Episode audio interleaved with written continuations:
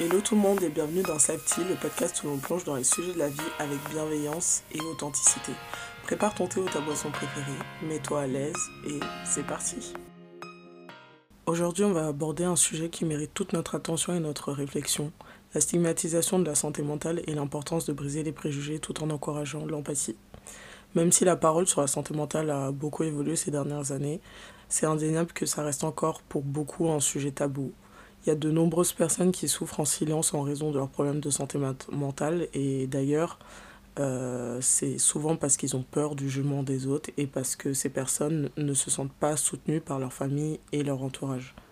Pourtant, il est important de rappeler que la santé mentale est un facteur essentiel avec notre bien-être global et qu'elle ne devrait pas être mise dans l'ombre mais discutée ouvertement avec compréhension et bienveillance. La santé mentale, ça ne devrait pas être un sujet honteux, au contraire, ça devrait plutôt être un sujet de conversation essentiel pour nos vies, les gens autour de nous et notre bien-être global. En tant que personne qui a souffert et qui souffre toujours de problèmes psychologiques tels que l'anxiété, la dépression ou encore la cyclothymie, j'ai toujours eu du mal à parler de mes émotions et de ce que je ressentais. Pour moi, comme pour la plupart des gens qui sont souvent dans cette situation, euh, admettre que j'allais mal, ça signifie que j'étais faible et c'était une pensée qui était profondément enracinée et qui m'a poussé à garder mes émotions enfouies pendant des années.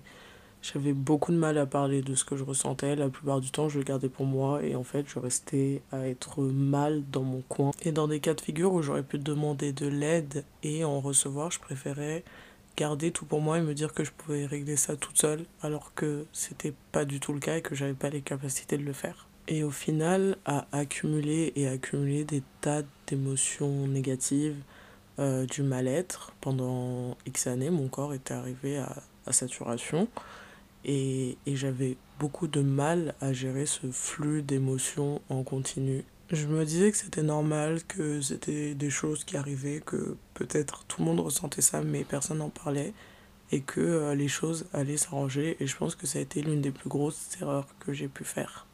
Je crois que c'est sur TikTok où j'avais vu quelqu'un qui disait À trop vouloir être fort, on devient faible.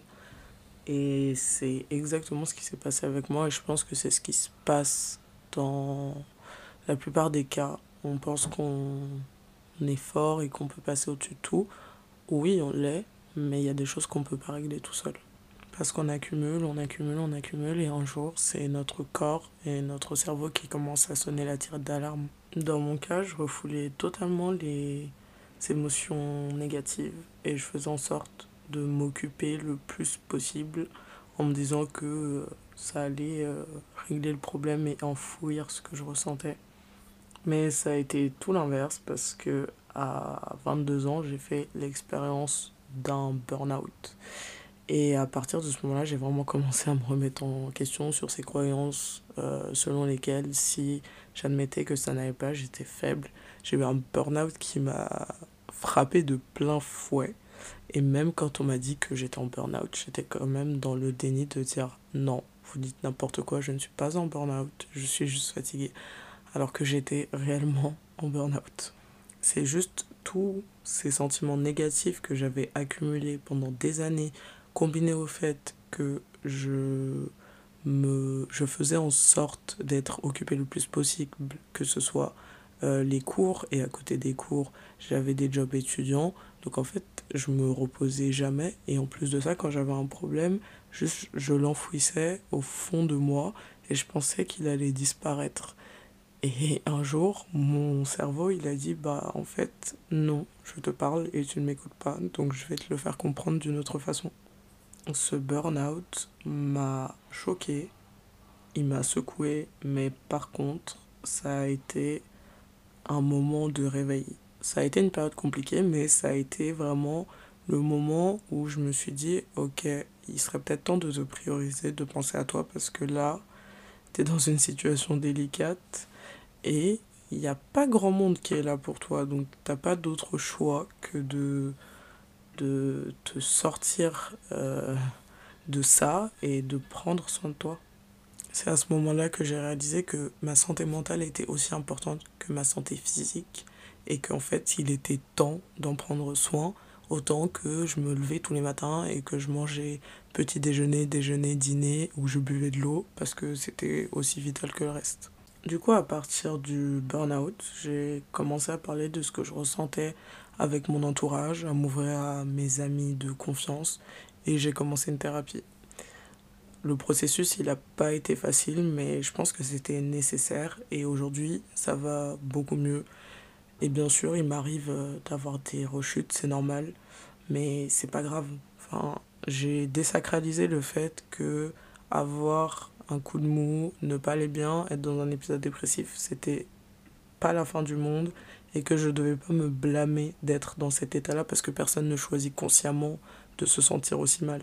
Maintenant, pour moi, la véritable force, c'est de savoir et d'admettre qu'on va mal et de commencer à mettre en place des choses et à prendre des initiatives pour aller mieux plutôt que l'inverse finalement. J'ai souvent entendu des gens dire que demander de l'aide, voir un psychologue ou admettre que ça allait pas, c'est un signe de faiblesse. Mais pour moi, comme je disais tout à l'heure, la véritable force, elle réside dans, le, dans la capacité à reconnaître sa vulnérabilité, à entreprendre des choses pour que ça aille mieux. Les personnes qui souffrent de problèmes psychologiques mais qui se lèvent chaque jour et accomplissent leurs tâches, qui restent souriantes et bienveillantes envers tout le monde alors qu'elles sont au fond d'elles-mêmes en souffrance, sont parmi les personnes les plus fortes que je connaisse. Je pense que tous ces stéréotypes sur la santé mentale, je les ai plus vus du côté de mes amis garçons qui ont beaucoup de mal avec ce sujet. Ils vont comprendre ce concept de santé mentale et comprendre à quel point ça peut être important, mais ils n'arrivent pas à se l'appliquer à eux-mêmes parce que cette notion de faiblesse, elle apparaît surtout de leur côté. Et comme moi avant, ils ont cette capacité d'être présents euh, pour les gens qui vont pas forcément bien quand ils le voient, mais ils ont beaucoup de mal à appliquer ces notions sur eux-mêmes. Du coup, je me reconnais beaucoup en eux parfois, même si je me dis, bon, euh, on est quand même dans une époque où euh, le sujet est beaucoup parlé et qu'il il y a beaucoup de gens qui ont ouvert la parole sur ça. Mais je comprends aussi que ça reste quelque chose de difficile pour certaines personnes quand ça n'a jamais été euh, enraciné dans ta culture, euh, dans la manière dont tu as grandi, dans ta relation avec tes parents, donc c'est normal. Et je pense que c'est un peu le devoir de ceux qui sont éveillés sur le sujet ou qui en ont qui l'ont expérimenté de le faire comprendre aux autres pour que la stigmatisation autour de la santé mentale elle disparaisse de plus en plus et que finalement ce sujet devienne un sujet normal qu'on puisse aborder avec tout le monde. Parce que la santé mentale, c'est une chose très importante et aujourd'hui, il y a encore beaucoup trop de personnes qui sont touchées par des maladies telles que la dépression. Et par exemple, sur, sur ça, il est essentiel de comprendre que la dépression, c'est une maladie et pas un état d'âme. Si vous sentez que vous allez mal sur une longue période, je vous encourage vivement à demander de l'aide il n'y a aucune honte à ne pas se sentir bien et surtout entourez-vous des bonnes personnes qui vous soutiendront dans votre démarche. Et pour ceux qui connaissent ou qui côtoient des personnes qui sont atteintes de troubles psychologiques, vraiment soyez attentifs et bienveillants. Souvent, c'est les personnes les plus souriantes et les plus présentes pour les autres qui souffrent en silence. Pour finir, je tiens à souligner à quel point c'est important d'être bienveillant envers tout le monde parce qu'il y a peu de gens qui montrent leur vulnérabilité au grand jour et les mots et les actes que qu'on pose peuvent avoir un impact énorme sur la vie des autres. Donc faisons en sorte que cet impact soit positif, soyons gentils, compatissants et surtout encourageons la compréhension mutuelle. C'est tout pour cet épisode de Salty. Je vous remercie d'avoir pris le temps de m'écouter aujourd'hui et je vous encourage à partager ce message d'empathie et de compréhension. Prenez soin de vous et rappelez-vous que la santé mentale est aussi importante que la santé physique. Si vous avez aimé cet épisode, je vous invite à vous abonner au podcast et à me suivre sur les réseaux sociaux, Self Podcast sur Instagram. Et je vous dis à bientôt pour un prochain épisode.